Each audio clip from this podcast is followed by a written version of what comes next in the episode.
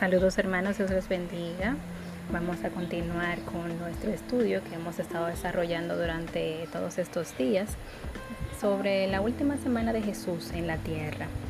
Eh, ya pudimos ver en los pasados días eh, todo lo que ha transcurrido para llegar al desarrollo del día jueves, específicamente con la noche de la fiesta de Pascua. Vamos de una vez a entrar en materia y vamos a estar buscando en el libro de Mateo, que es el libro cabecera, el que estamos utilizando en esta versión para poder eh, desarrollar el tema del día, específicamente Mateo 26 del 17 al 19. Y dice, el primer día de la fiesta de los panes sin levaduras, vinieron los discípulos a Jesús diciéndole, ¿dónde quieres que preparemos para que comas la Pascua? Y él les dijo, id a la ciudad a cierto hombre y decidle, el maestro dice, mi tiempo está cerca. En tu casa celebraré la Pascua con mis discípulos. Y los discípulos hicieron como Jesús les mandó y prepararon la Pascua.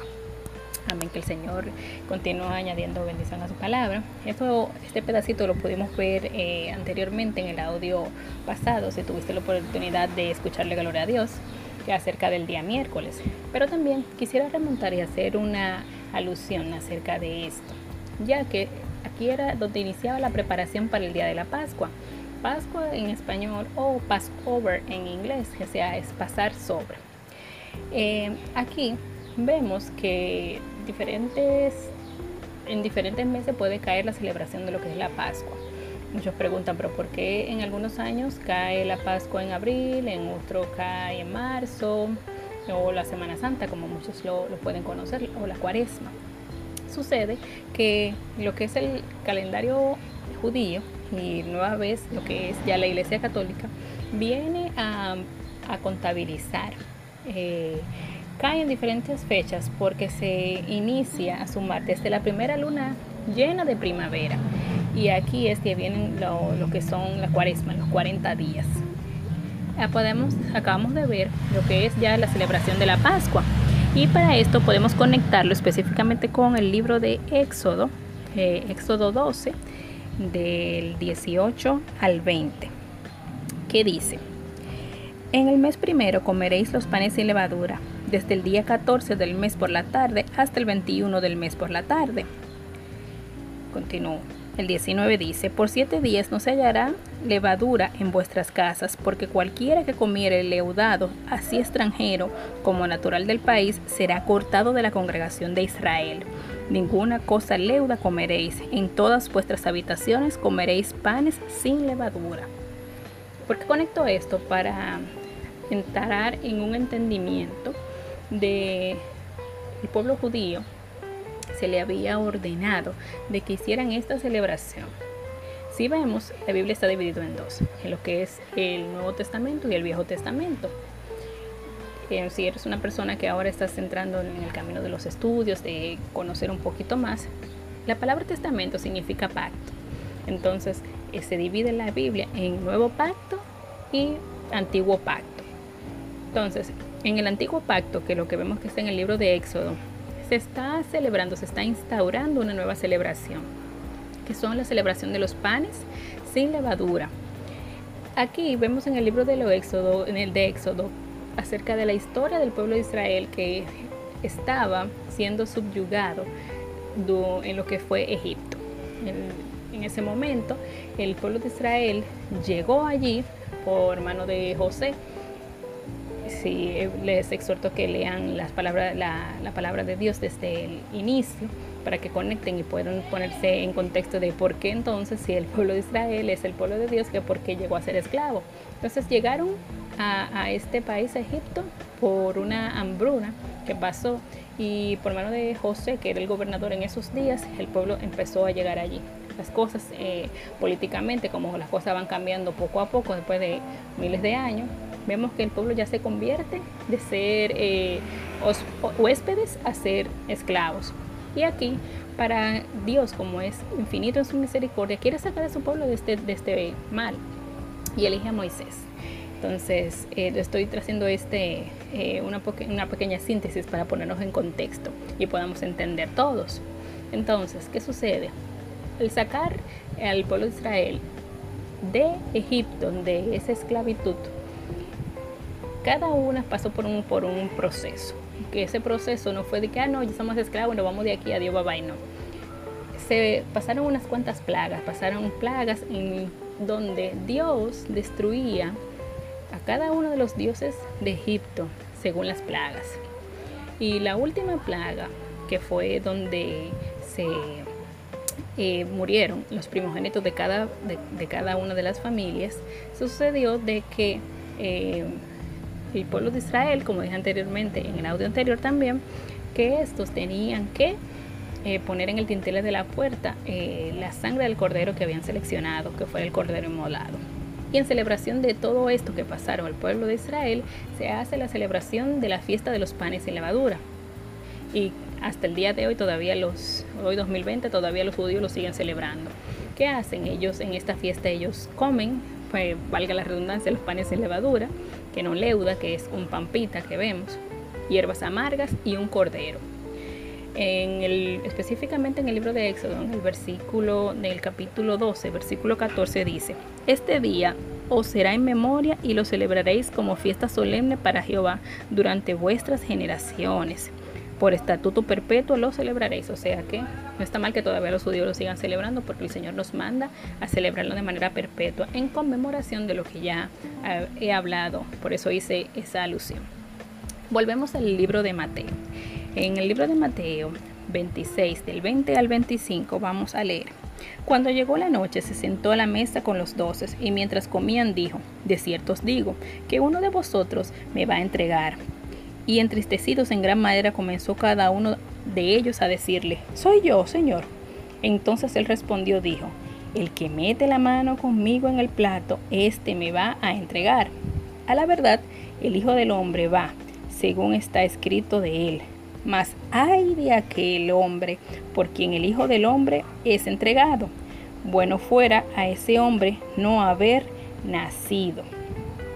Entonces respondiendo Judas, el que le entregaba, dijo, soy yo maestro. Y él le dijo, tú lo has dicho. Así es. Te ven como el Señor siempre pone en contexto a las personas y las personas le dicen como lo que Él quiere que las personas caigan en cuenta. Y le dice, ya tú lo dijiste, así mismo es se había identificado que iba a ser Judas quien lo iba a traicionar, porque fue quien, la persona quien en ese momento puso su mano en el plato con él. Él lo llamaba Rabí, Rabí, Rabí, que eso significa mi Señor. Inclusive, al final ya, cuando incluso le da el beso de la traición, llega y dice a sí mismo, oh, Rabí, le da el beso. Vamos a conectar este versículo de Mateo 26 con la traición de Judas con el Salmo, Salmo 41, 9, que dice, Aún el hombre de mi paz, en quien yo confiaba, el que mi pan comía, alzó contra mí el calcañar. Eh, y vemos que esto está en el libro de Salmo que fue escrito miles de años antes. Repito, el 9 parte 2. El que mi pan comía, el que de mi pan comía, alzó contra mí mi calcañar. Wow, qué grandioso es Dios, como vemos, cómo la palabra se conecta y se cumple lo que estuvo dicho. Dios es infinito y misericordia y así dicen que hay personas que no creen, gloria a Dios.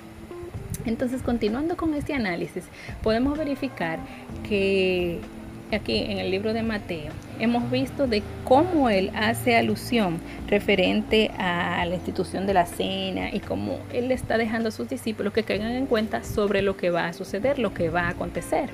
Y no es más que podemos irnos también al libro de Juan, la versión de Juan.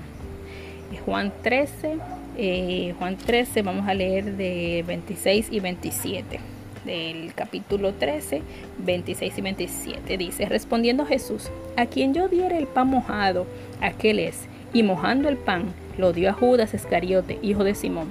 Después del bocado, Satanás entró en él.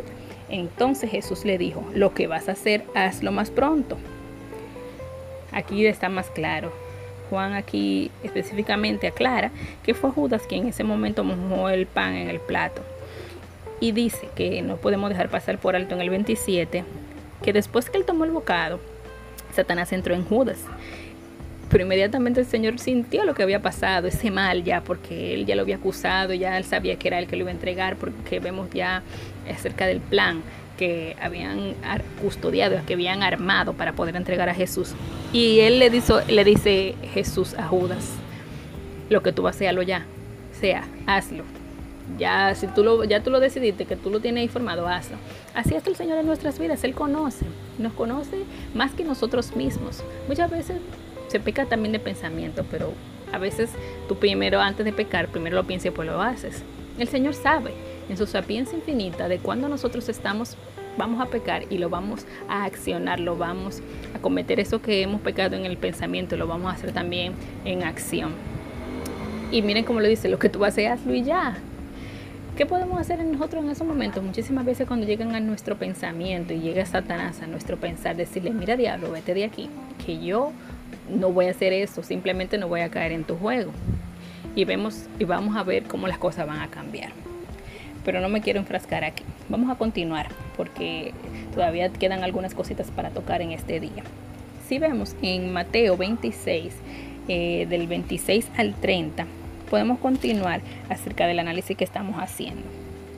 ¿Qué dice? Y mientras comían, tomó Jesús el pan y bendijo, lo partió y dijo a sus discípulos, y dijo, tomad, comed, este es mi cuerpo. Y tomando la copa y habiendo dado gracias, le dijo, diciendo, bebed de ella todos, porque esto es mi sangre del nuevo pacto, que por muchos es derramada para remisión de los pecados.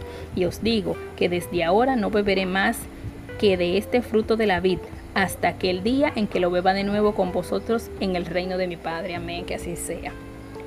Aquí se instituye un nuevo pacto. Ya he hablado de que son, la Biblia se divide en nuevo pacto y antiguo pacto. Aquí él está instruyendo uno nuevo. Él claramente en el versículo, en el verso 28 del capítulo 26, lo dice del nuevo pacto, que es mi sangre y mi cuerpo que voy a entregar, que no es el cordero, en esa fiesta de pan sin levadura que se celebra con la hierba amarga y el pan, ya no va a haber, no va a ser la necesidad de tener que sacrificar un cordero, ese cordero que se sacrificó en el Éxodo, con la sangre, con el tintel de las puertas, sino que Él está dejándole claro a las personas que están ahí con Él que Él ya iba a ser la representación de ese cordero inmolado. Sabemos que en el Antiguo Testamento ellos se regían acerca de la ley, la ley era una compilación de más de 630 leyes que el pueblo debía de cumplir. Y si no lo cumplían, entonces ellos debían pagar con el sacrificio de un cordero. Si las personas no eran de un cordero por persona, un cordero por familia, según el tiempo, y, o una paloma por sus pecados, dependiendo el, la posición económica de la familia.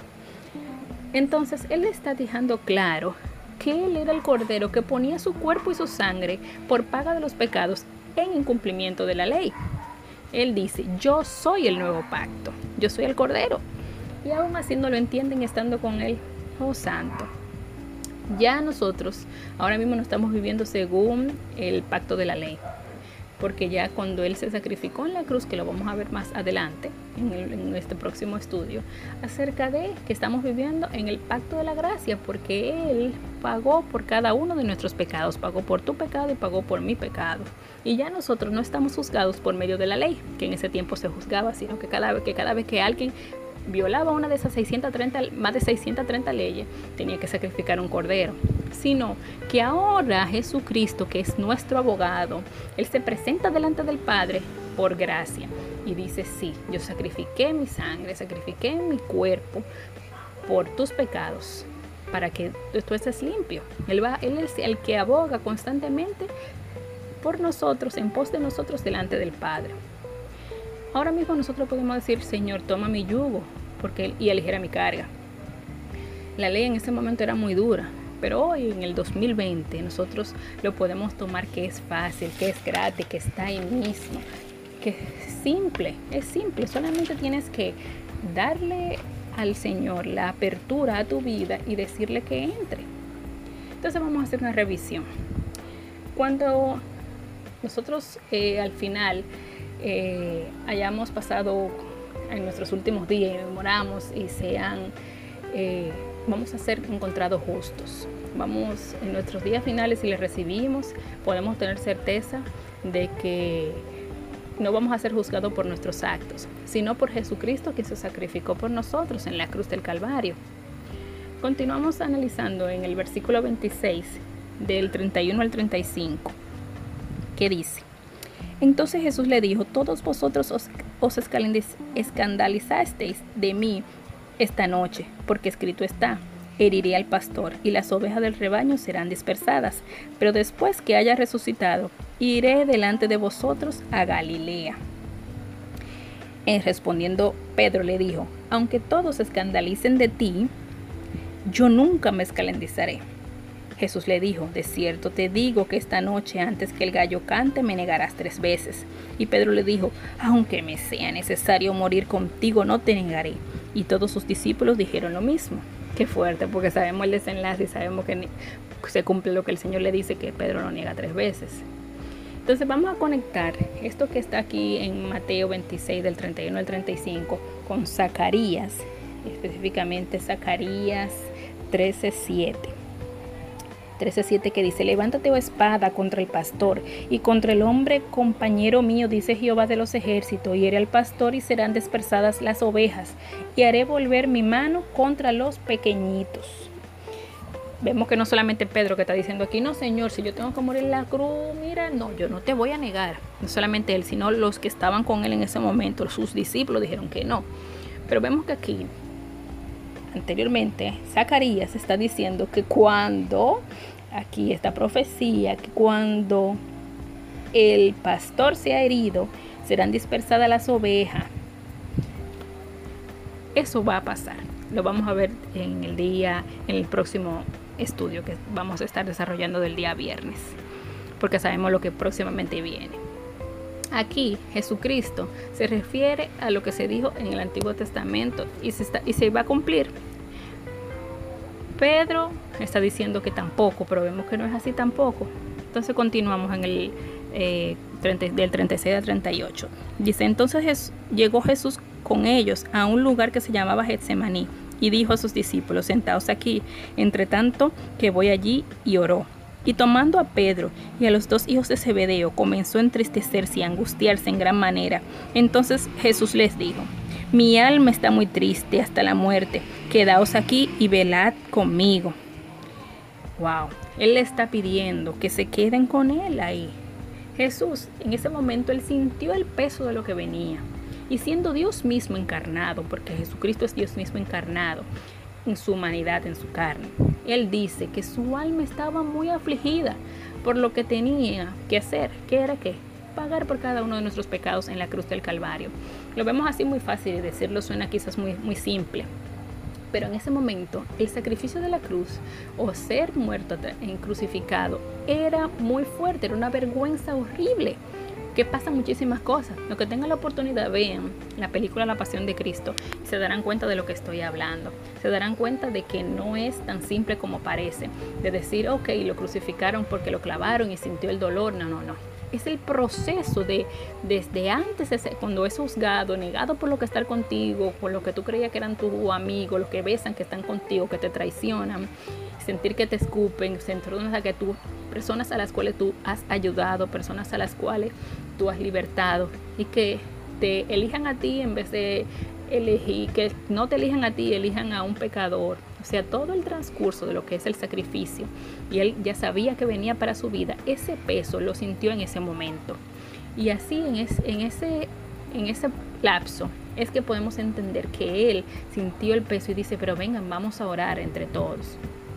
Ojo, aquí nosotros, cada uno de nosotros, como humanos que somos, podemos sentir momentos de aflicción, como pasó Jesús en ese momento. ¿Y qué hizo Él siendo Dios mismo? Él oró, Él se apartó. Debemos de nosotros hacer lo mismo. Cuando sentamos ese peso, cuando sentamos esa aflicción, esa carga que quizás pensemos que no podemos superar, Él es el que nos va a aligerar nuestra carga, como dije anteriormente es el que nuestro, nuestro yugo se lo vamos a entregar a Él y al Dios Padre para que lo aligere. Entonces vamos a pedir a Dios que nos aligere nuestro pesar ahora en estos días de coronavirus, en estos días de cuarentena que estamos pasando tantos momentos de vicisitudes, de incertidumbre, de dudas. oh santo, entregársela a Dios, que Él sea aligerando nuestra carga. Y ahora finalizando, porque mañana vamos a continuar, específicamente Mateo 26 del 39 al 46. Eh, continuamos. Yendo un poco adelante, se postró sobre su rostro, orando y diciendo, Padre mío, si es posible, pase de mí esta copa, pero no sea como yo quiero, sino como tú. Vino luego a sus discípulos y, a los, y los halló durmiendo y dijo a Pedro, Así que no habéis podido velar conmigo ni una hora. Velad y orad para que no entréis en tentación. El espíritu a la verdad está dispuesto, pero la carne es débil. Otra vez fue y oró por segunda vez diciendo, Padre mío, si no puede pasar de mí esta copa sin que yo la beba, hágase tu voluntad. Vino otra vez y los halló durmiendo, porque los ojos de ellos estaban cargados de sueño. Y dejándolo, él se fue de nuevo y oró por tercera vez diciendo las mismas palabras. Entonces vino a sus discípulos y, les dijo, dormid ya y descansad. He aquí ha llegado la hora, y el Hijo del Hombre es entregado en manos de pecadores. Levantaos, vamos, ved, se acerca el que me entrega. Qué difícil, Señor. Tú andar con una persona durante tres años, que fue el tiempo que duró el, el ministerio de Jesucristo, de que ver todo lo que es Dios y ni siquiera poder velar con Él con ahora. Fue en tres ocasiones y las tres ocasiones lo encontró haciendo lo mismo. Así hacemos nosotros. No lo veamos mal a ellos porque ellos son humanos, pero nosotros cada día lo hacemos con nuestras acciones. Que Dios nos saca nos cumple promesas, nos cumple peticiones, nos saca de situaciones y nosotros no podemos darle ni siquiera una hora de sueño, ni siquiera podemos darle ese momento de calidad de apartarnos a Él y darle gracias a Dios. Ni siquiera podemos día tras día alabar y glorificarlo, sino solamente eh, queremos a Él de manera interesada y venir a sus pies y lloramos y clamamos a Él cuando no lo necesitamos. Pero cuando Él no lo necesita, el Dios no necesita de nuestra adoración. Pero cuando tenemos que hacerlo, no lo hacemos. Santo Dios. Sus discípulos no pudo contar con ellos, ni siquiera una hora para poder ir con Él.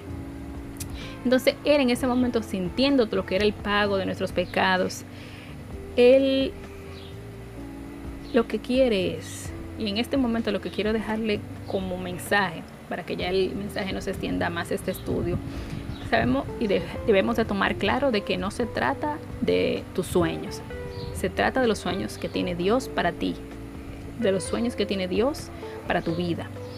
No se, y no se trata de hacer la voluntad nuestra, sino que se haga la voluntad de Dios en nuestras vidas. Cristo nos hace someternos a la voluntad de Dios. Y es Cristo quien paga nuestros pecados. Es el Cordero que se va a sacrificar, que no vamos a tener que cada vez que cometamos un error, que no vaya de acuerdo a, a lo que son los preceptos divinos y de acuerdo a lo bueno, a lo justo y lo verdadero que es la verdad de Dios. Cuando pecamos, no tenemos que sacrificar una paloma o un cordero porque ya Jesús lo hizo. Entonces, sometámonos a Él y velemos con Él. No lo abandonemos en estos días. Y si sentamos, si sentimos carga, vamos delante de los pies del Señor. Amén. Dios les bendiga y nada, continuamos en una próxima ocasión con el estudio que mañana se va a poner mucho más bueno. Dios les bendiga.